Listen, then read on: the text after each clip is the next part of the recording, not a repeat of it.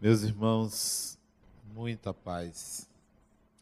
Em cada um de nós mora distintos personagens, de tal maneira que muitas vezes nos confundimos agindo de uma maneira num dia, de outra maneira em outro dia, temendo que não consigamos tornar-nos uma individualidade.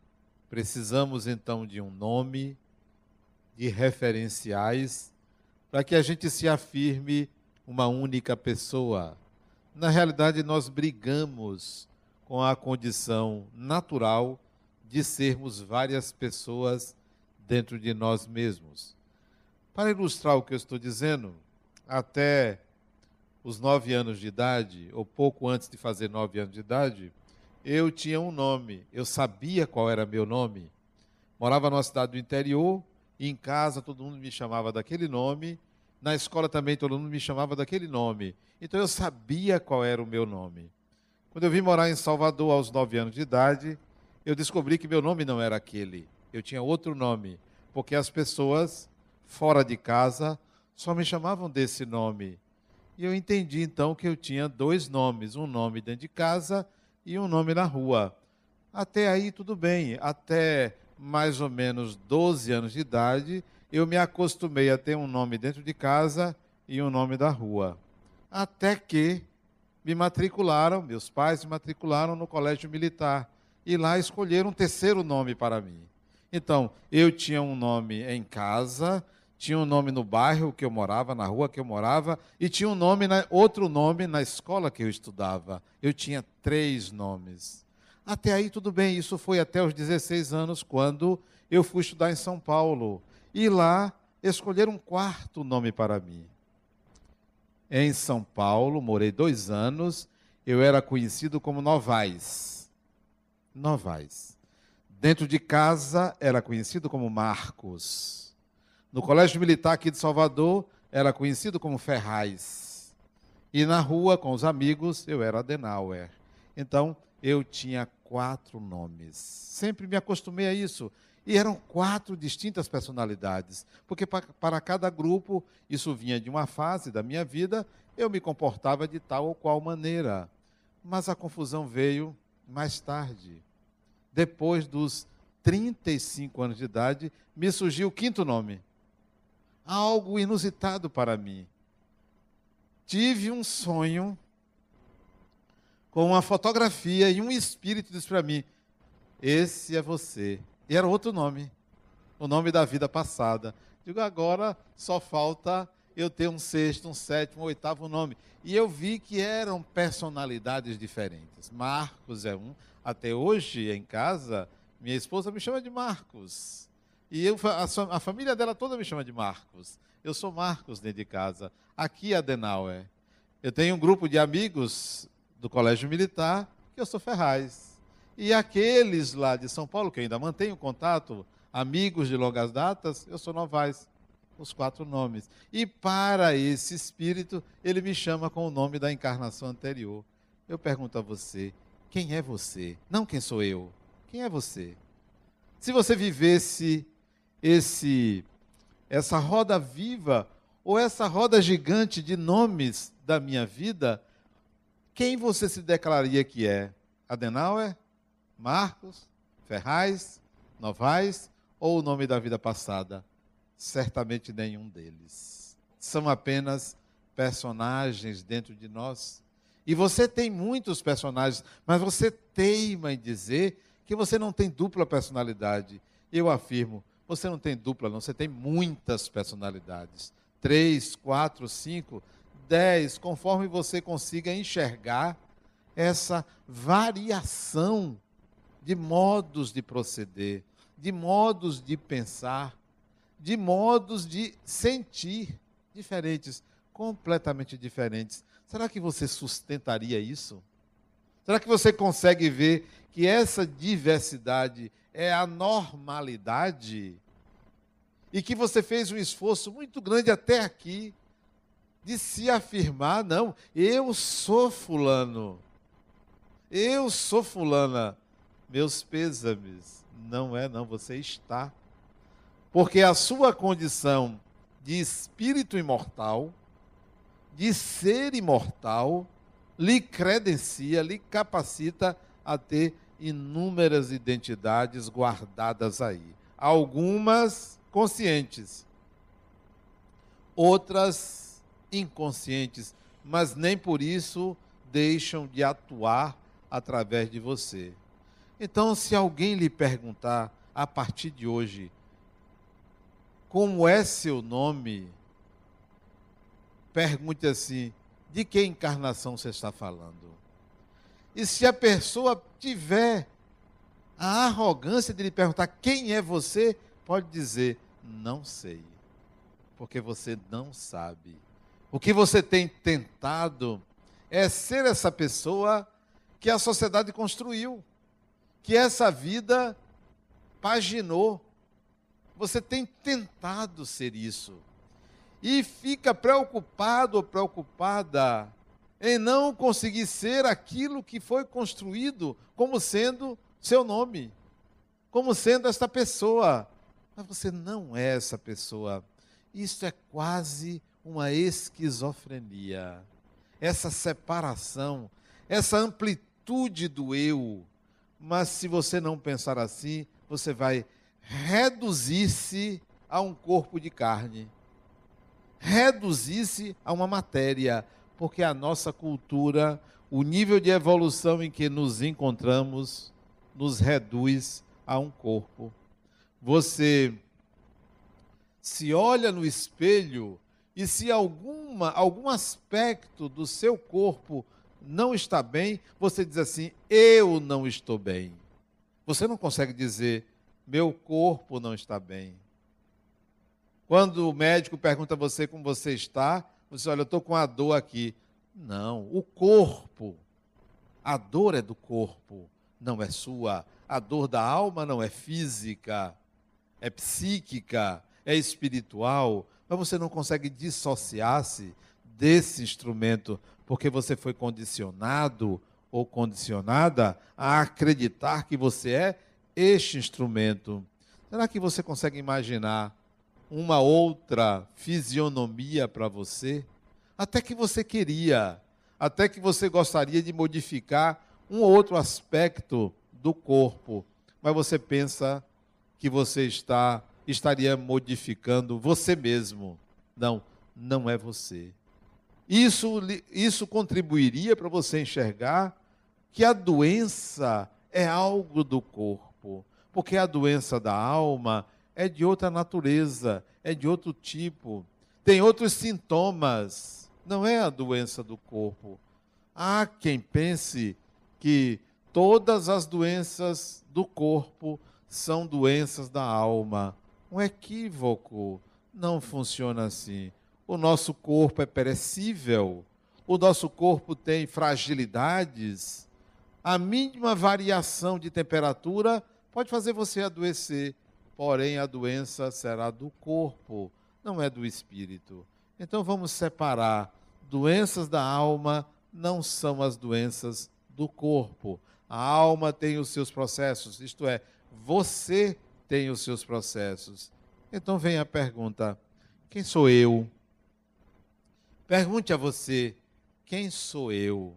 A resposta não pode ser seu nome. Haja visto o que aconteceu comigo? Qual nome eu me daria? Aqui eu sou conhecido como Adenauer, mas na minha casa eu não sou conhecido como Adenauer. Sabem quem é Adenauer, mas me chamam de outro nome. Quem é você?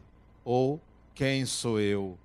Procure a resposta, além do nome, além do endereço, além da imagem corporal.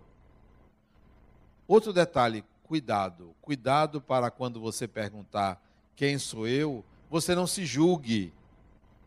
Não se julgue. Porque é um erro muito grande quando você diz a você mesmo: não, eu, eu sou uma pessoa boa. Isso é um julgamento. Ou então, eu sou uma pessoa má. Isso é um julgamento. Isso não corresponde a quem você é. Quem você é não é o somatório das atitudes boas ou das atitudes más. Isso é um julgamento. Incorre num erro muito grande, porque você vai se reduzir a uma qualidade ou a uma característica. Será que você consegue responder de fato ao quem sou eu, com características únicas, exclusivas, totalmente pessoais, individuais sobre você, singulares? Porque se você disser, não, eu sou brasileiro, grande coisa, são mais de 200 milhões. Então você não está definindo você. Ah, eu sou homem. Isso já caiu até de moda. Porque tem gente que se arrisca a dizer que é homem, né? Já caiu de moda. Então não é o gênero. Quem é você não pode ser algo que seja igual para todo mundo. Ah, eu sou um ser humano. Grande coisa grande coisa você dizer que é um ser humano. Então, quem é você que só você, de fato, tem aquela característica? Se você encontrar isto, torne-se essa pessoa. Realize essa pessoa que só você é. Porque se você não realiza essa pessoa que só você é, você se frustra. Você tem uma vida inautêntica. Você viveu uma vida dos outros. Será que você consegue responder?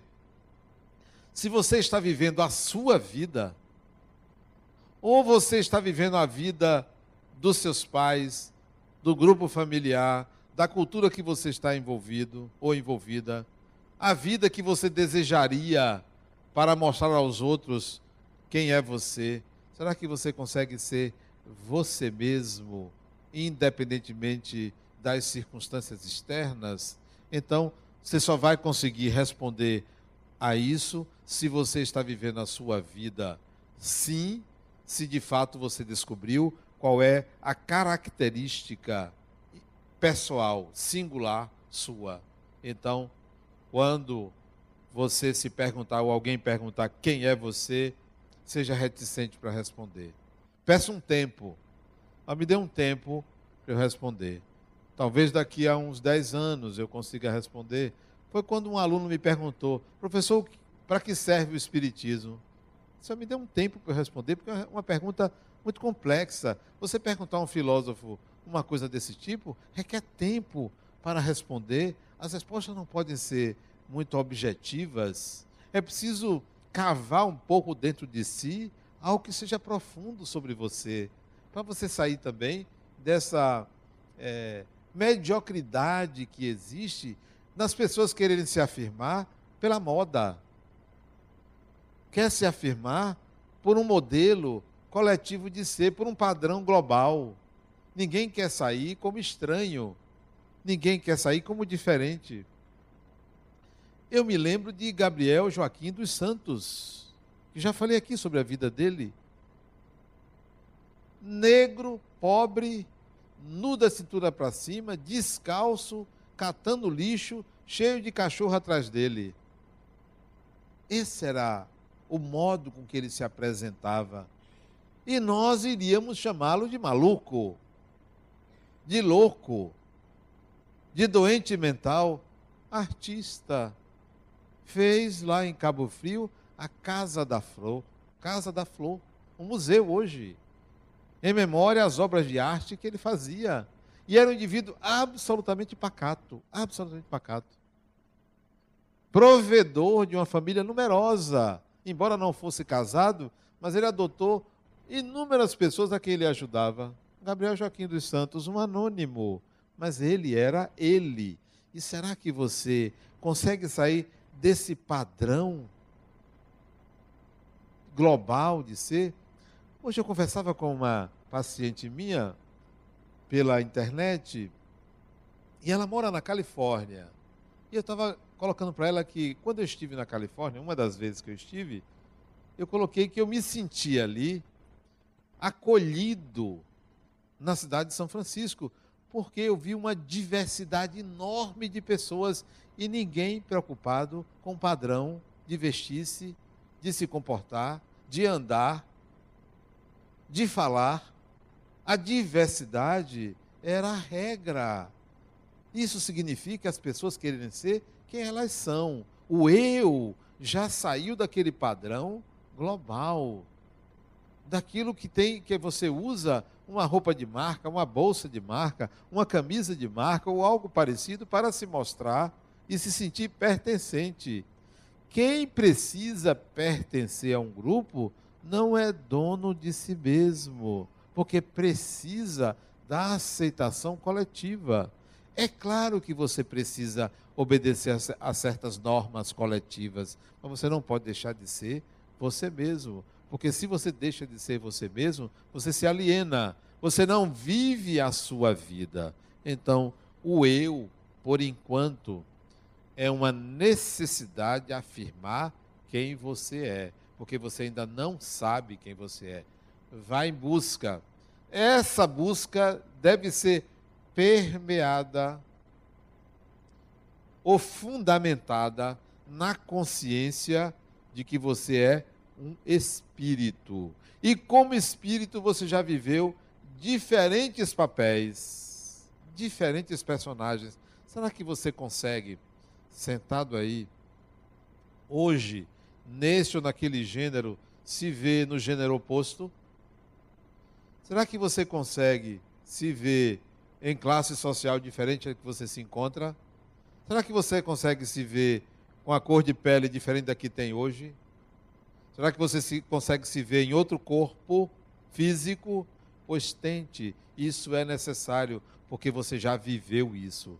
Você já viveu diferentes papéis e muitos diferentes papéis que você sequer imagina ou aceita que isso seja verdade.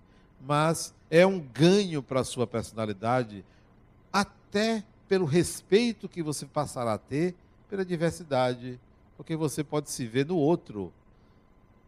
A sua empatia vai aumentar, porque você sabe que você esteve em outra posição, em outro papel, em outra situação, então você vai respeitar mais a diversidade, os diversos interesses, as diversas opiniões. Eu poderia ter pensado assim. Quando eu me vi na encarnação passada como uma pessoa que professava uma religião evangélica, hoje eu entendo os evangélicos. Porque eu era evangélico. Porque eu pertencia a uma igreja. Eu fazia parte de um grupo que pensava muito semelhante ao que os evangélicos pensam hoje. Então é possível compreender aquelas características ou aquela forma de pensar sobre o Evangelho. Quando eu olho para outras religiões e sinto ou faço alguma crítica, sinto que é diferente, eu me lembro que quem está pensando assim é o personagem do passado, porque o do presente aceita, entende, compreende qualquer manifestação religiosa. Mas quando a crítica vem, eu digo, Adenauer, ó, é o outro personagem que está falando em você, porque você também é assim. Então, que tal você começar a se colocar, de fato, no lugar diferente do que você se encontra, sem perder a consciência de que você é um espírito? Eu sou espírito.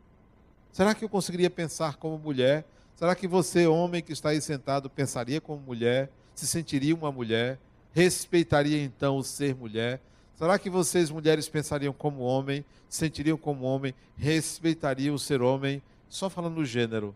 Será que você, hoje, que é professor, educador, pensaria como médico, como engenheiro, como um pedreiro, como um carpinteiro, para falar em profissão?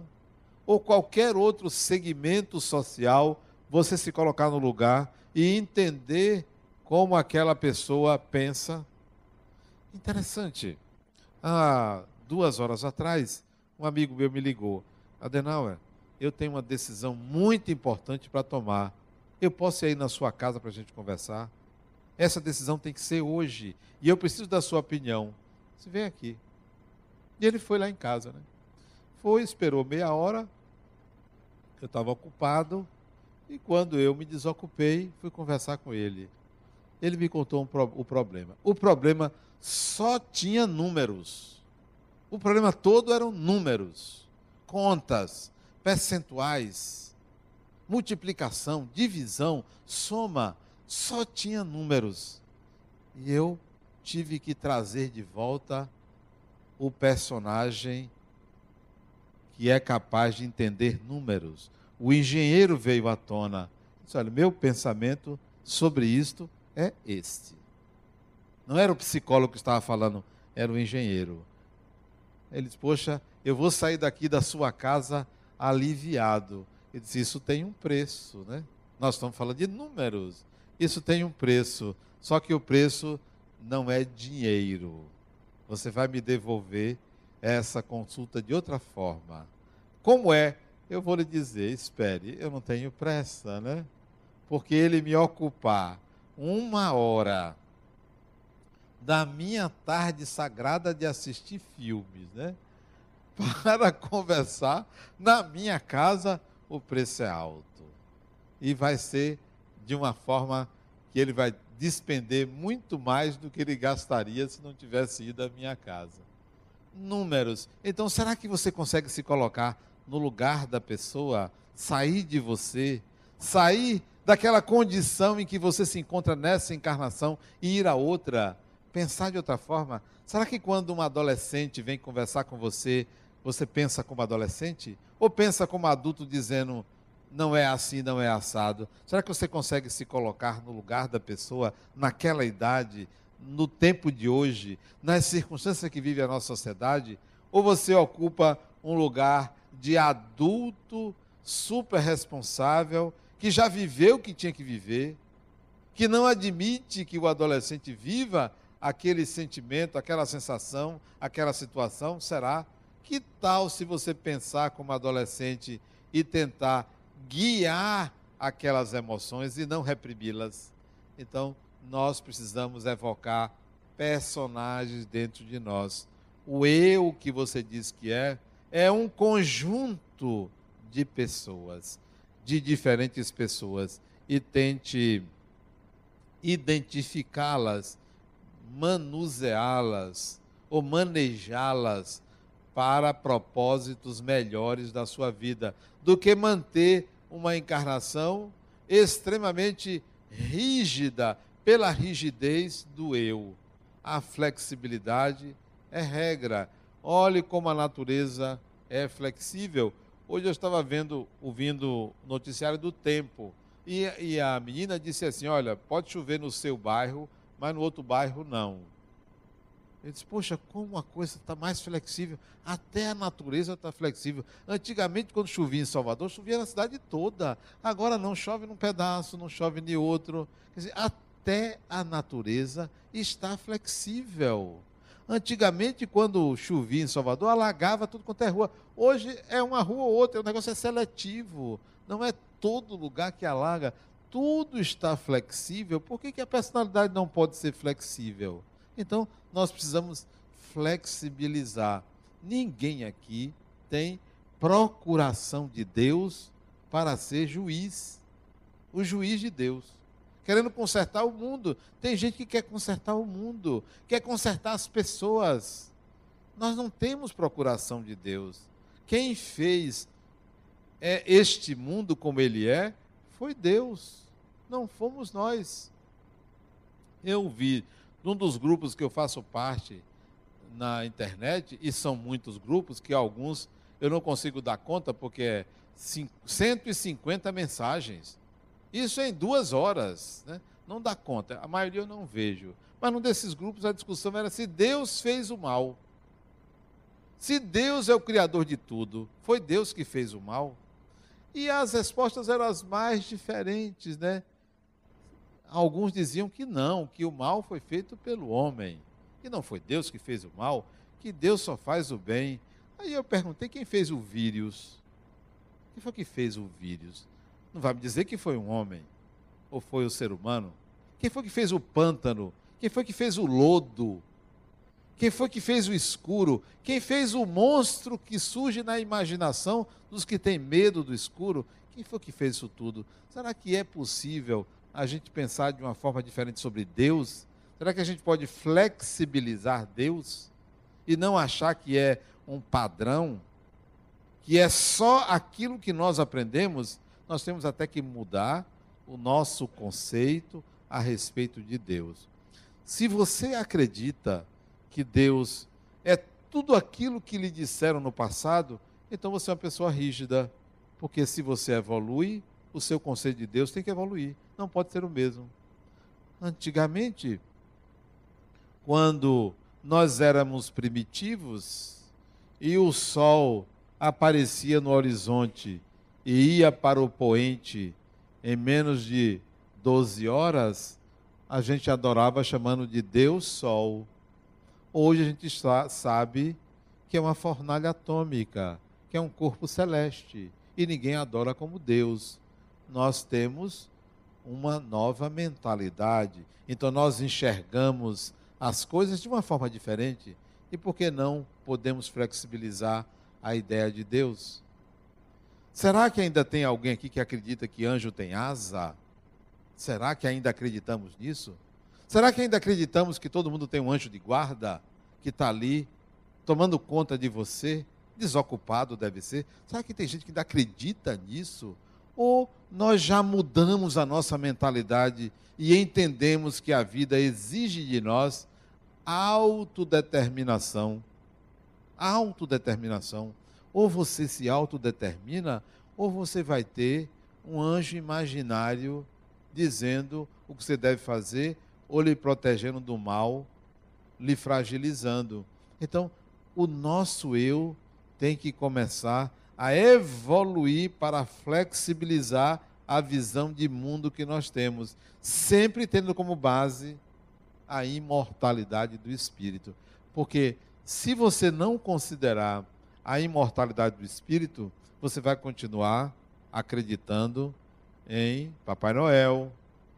Você ainda vai continuar acreditando que uma coisa mágica vai acontecer na sua vida e vai lhe tirar do estado em que você se encontra, vai lhe tirar da depressão, vai lhe tirar ou vai resolver a sua doença, ou vai fazer alguma coisa mágica com você. Não funciona dessa forma. O nosso eu precisa ter uma visão diferente de si mesmo e, claro, do mundo, da realidade, de Deus ou de qualquer informação sobre o espiritual. No Evangelho segundo o Espiritismo tem um capítulo que trata é, a respeito da nossa percepção de mundo, percepção de realidade. E está lá dito que nós não deveríamos acreditar num só espírito. O capítulo é haverá falsos cristos e falsos profetas. Que está lá, não acrediteis num só espírito. Mas se aparecer um espírito através de um médium dizendo que você, que vai ter um acidente com você, que você não viaje, você fica com medo. Porque você não levou a sério a ideia de que é uma pessoa falando, mas porque veio do mundo espiritual, você tem uma crença cega que aquilo é realidade. Ah, mas foi o médium fulano de tal que disse. É uma pessoa, é um ser humano. Desencarnado também é um ser humano. Agora, se isso vier de locais diferentes, de pessoas diferentes, cotejadas essas informações com uma lógica pessoal, bom, aí é diferente. Mas só porque alguém disse, você vai acreditar? Há anos atrás, pouco mais de quatro anos atrás, eu tive uma informação sobre quem era o espírito que reencarnaria como meu neto. Guardei como guarda até hoje essa informação. Sei quem é, conheci no passado, já há três encarnações, então isso não me preocupa. Quando ele tiver 15 anos, eu vou dizer a ele viajei para os Estados Unidos. Chegando lá, uma pessoa que não tem conhecimento de minhas vidas passadas disse: Adenauer, eu sonhei com seu neto. E nesta, naquela encarnação, ele foi fulano de tal. Me deu essa informação. Sonhou. E a informação que foi dada coincide com a encarnação anterior dele. Bom, esse é um dado. Duas informações. Uma intuição minha e de uma pessoa. É mais do que um. Passou. O tempo dá as suas voltas. Eu encontro uma pessoa amiga aqui em Salvador que diz assim para mim: amiga não, parente. Você sabe quem foi ele, né? Eu disse, sei. Aí me diga para ver se é. Eu digo, não vou lhe dizer, não. Você está me perguntando se está jogando verde? Me diga quem foi. Aí ela me disse, quem foi? Disse, Aí eu confirmei. Terceira pessoa. Espere essas informações. Não acredite numa só, nem até na própria intuição. Somos muitos personagens dentro de um só. Muitos personagens. E você vai ficar acreditando que uma pessoa sabe quem você foi. E a gente fica curioso em saber quem eu fui na vida passada. Pode ter certeza, você foi você. Não foi outra pessoa, mas foi outro personagem. Que agia como você costuma agir, a não ser que houve alguma modificação entre uma encarnação e outra, porque tem pessoas que se modificam, que alteram. Eu tinha uma amiga que eu não vejo há muitos anos, ela já deve ter seus 70 anos agora, que ela viveu a seguinte experiência. Ela era uma pessoa muito rígida, muito rígida, muito castradora, muito legalista. Ela viajou para os Estados Unidos. Lá, ela entrou em contato com um grupo de pessoas ligadas a movimentos espiritualistas, voltou totalmente diferente. Ela tinha um cabelo liso, voltou com o cabelo todo encaracolado. Ela passou a usar roupas mais modernas, porque ela usava roupas antiquadas.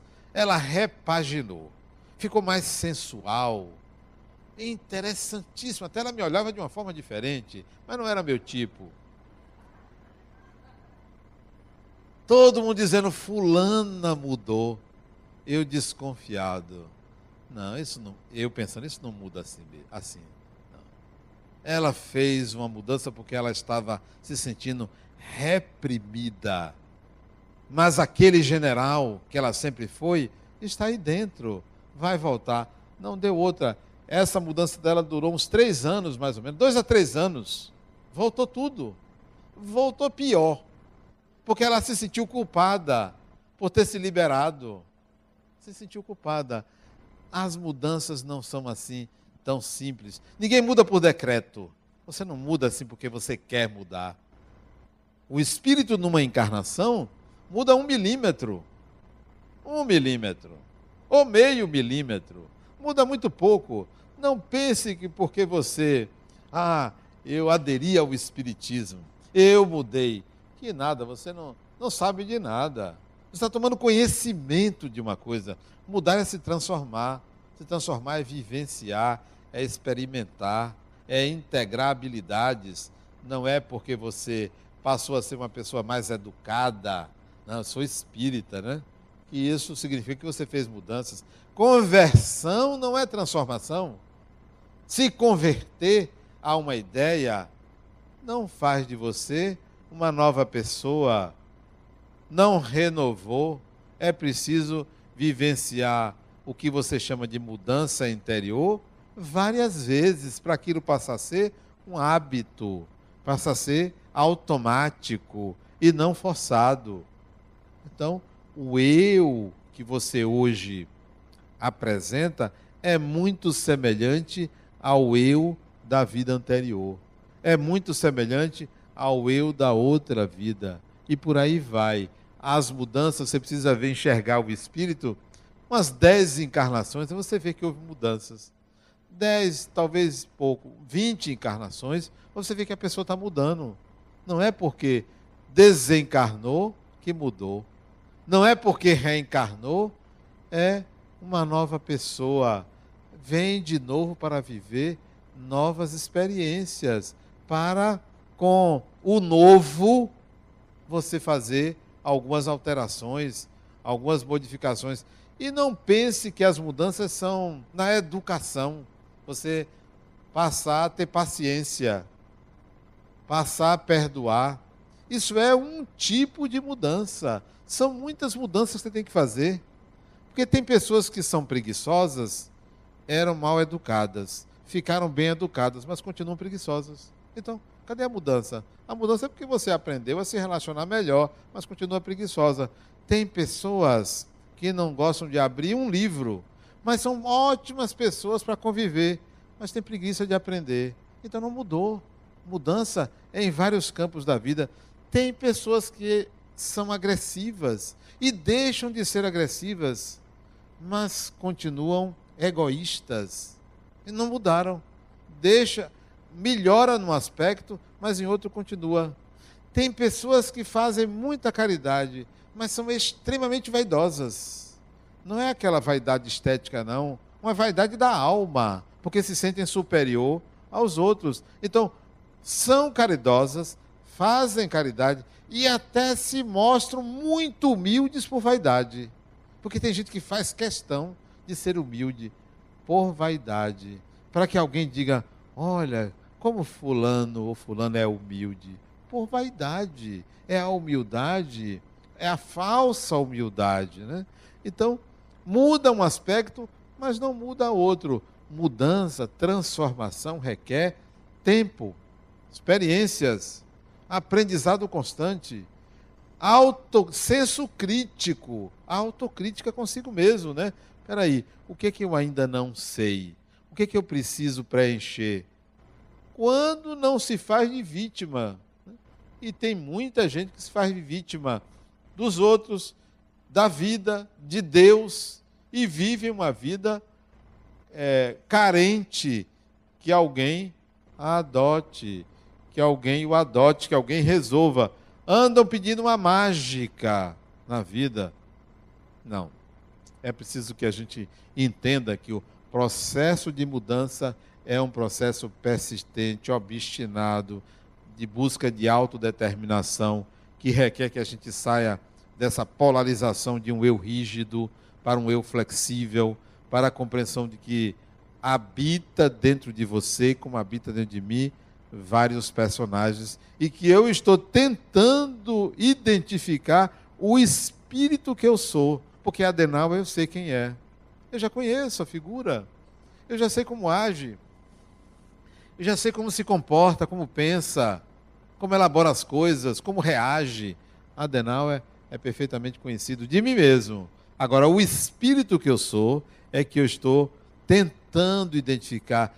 Já percebo algumas características desse espírito que eu sou, que é muito mais importante eu ir além do personagem do que ficar no personagem ali, dando uma de bonzinho, dando uma de resolvido, dando uma de sábio. Eu preciso entrar em contato comigo mesmo. E se eu não sair da posição de destaque, eu não me enxergo.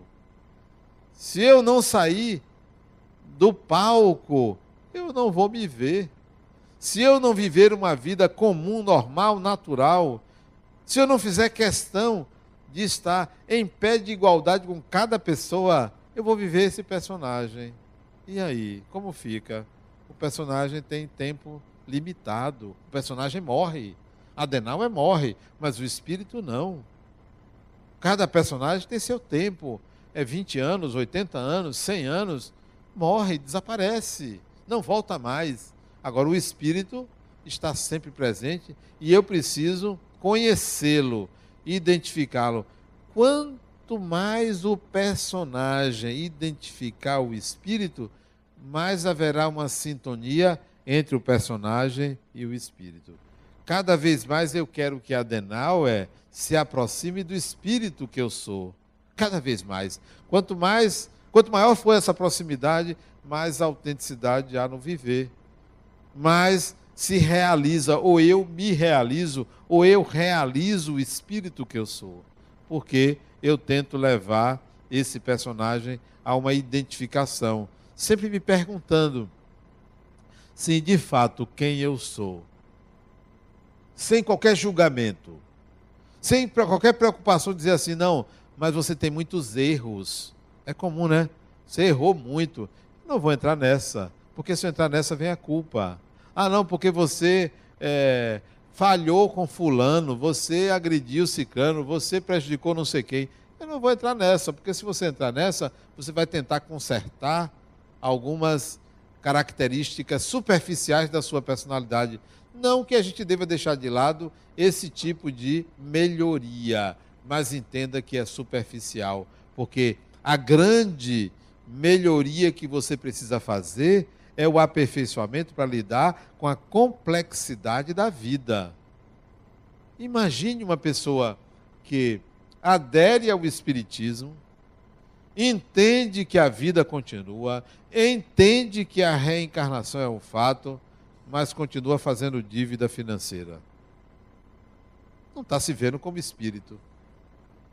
Porque deveria fazer um programa de ajustamento de conduta, um programa de equilíbrio financeiro, mesmo que durasse 10, 20 anos, mas estaria se preocupando com isso. Mas tem pessoas que, mesmo espírita, cada vez mais entra num buraco financeiro que não tem tamanho. Para quê? Ah, mas é, eu não posso deixar meus filhos desamparados. Boa desculpa, é os filhos. Mude seu status social. Tem coragem? Não tem. Não consegue sair dos tamancos. Não consegue sair do patamar que se colocou. Mude. Vá morar num lugar condizente com sua capacidade de aquisição de valores. Não, a pessoa não consegue mostrar-se pobre. Se você não tem condições, não se coloque como quem é rei. Então, a mudança não é só no que se chama de campo moral. A mudança é na totalidade da personalidade, é a aquisição de habilidades de viver num mundo cada vez mais complexo. As crianças ou os espíritos que estão voltando nesse milênio estão com outra pegada, outra pegada. E é possível você ver como surpreende os pais com perguntas as mais diversas, com afirmações inimagináveis há 20 anos atrás. Então, isso significa que a Terra está num processo de mudança que quem está reencarnando está querendo aproveitar o tempo, não está querendo perder tempo, não está querendo é, atrasar-se, porque muita gente está atrasada. Então, vamos tentar adquirir novas habilidades para viver no mundo. Vamos investir em quê?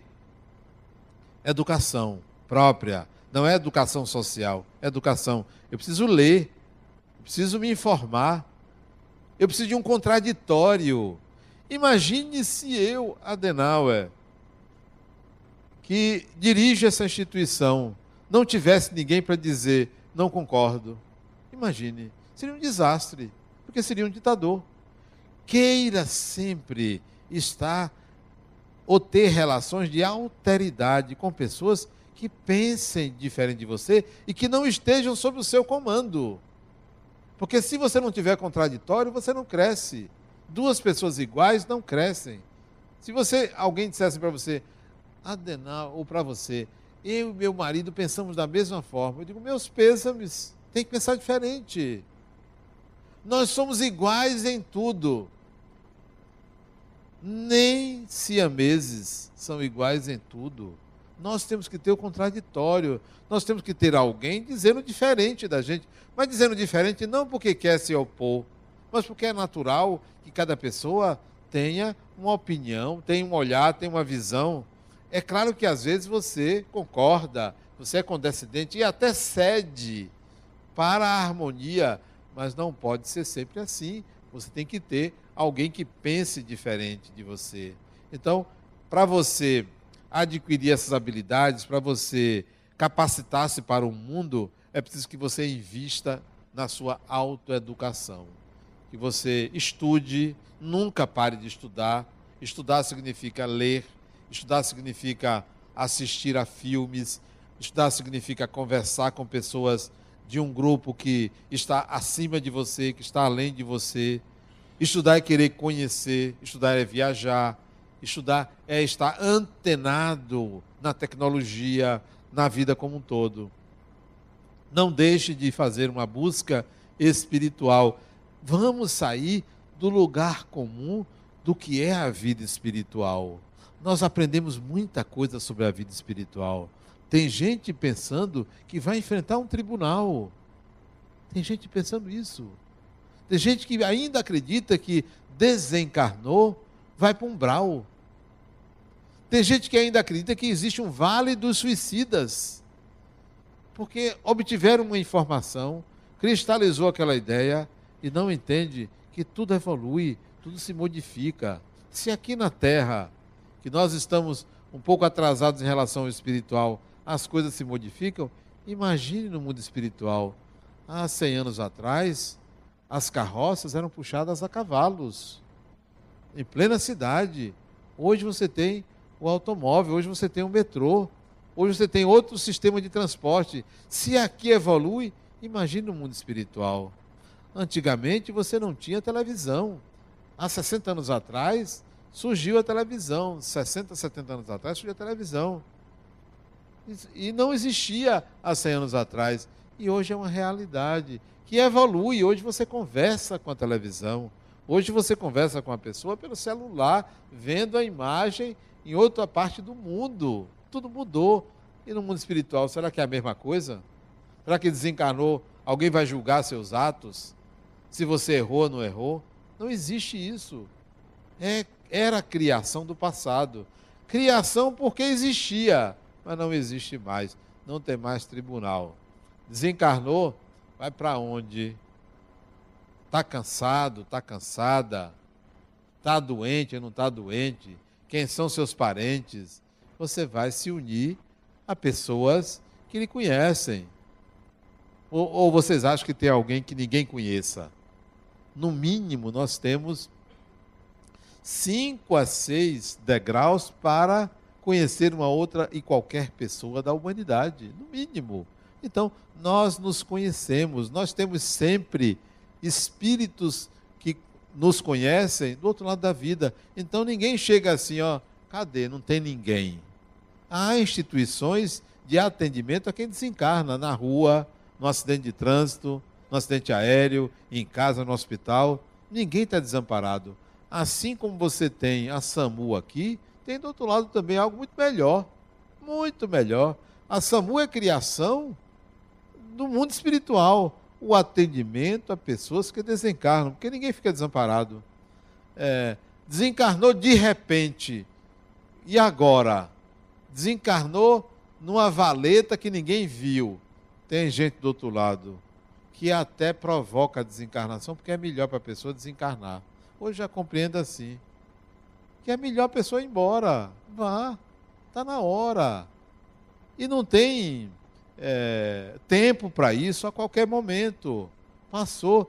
Hoje eu estava vendo a notícia de um modelo skatista, acho que ele desencarnou. Ele tinha leucemia, aos 28 anos ele desencarnou. 28 anos, um, um rapaz bonito, né? Modelo. Eu acho que ele é skatista, alguma coisa assim. Não me lembro exatamente o esporte que ele praticava. Desencarnou com leucemia, 28 anos de idade. Foi bom que ele foi, ah, mas poxa, um jovem tinha toda uma vida pela frente. O que é a vida? A vida é viver. Vive-se aqui, vive-se do outro lado. Foi bom ter ido porque acaba, cessa o problema do corpo. E ele vai continuar a evolução dele. Ah, mas é porque você não é a mãe nem é o pai dele. Ainda bem, cada um com a sua dor. Né? Não quer o que para mim? Cada um com sua dor. Cada um tem que enfrentar o seu complexo, o seu problema mas eu lamentar a morte de alguém, eu lamento a morte de pessoas ignorantes. Pessoas ignorantes eu acho que não deveriam desencarnar tão cedo, permanecer aqui para aprender mais. A única morte que eu lamento é essa, mas lamentar a morte de qualquer pessoa, a visão tem que ser a visão espiritual da vida. E enquanto a gente não tiver essa visão, nós vamos ficar capengando, atrasando, querendo mudar a forma como cumprimenta uma pessoa. É simples educação isso. Isso não é transformação. Você dá bom dia a uma pessoa, é simples educação. Isso não é transformação. Ah, fulana mudou. Fulana agora dá bom dia. grande coisa. Grande coisa. Ah, fulano mudou, ele agora dá uma cesta básica. Grande coisa. Se é supermercado, é. É isso que é evolução? Ah, não, mas eu ajudo o centro.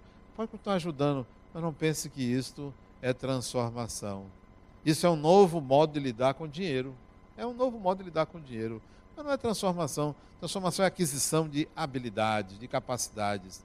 É você construir um novo personagem cada vez mais apto a lidar com a complexidade da vida. Muita paz.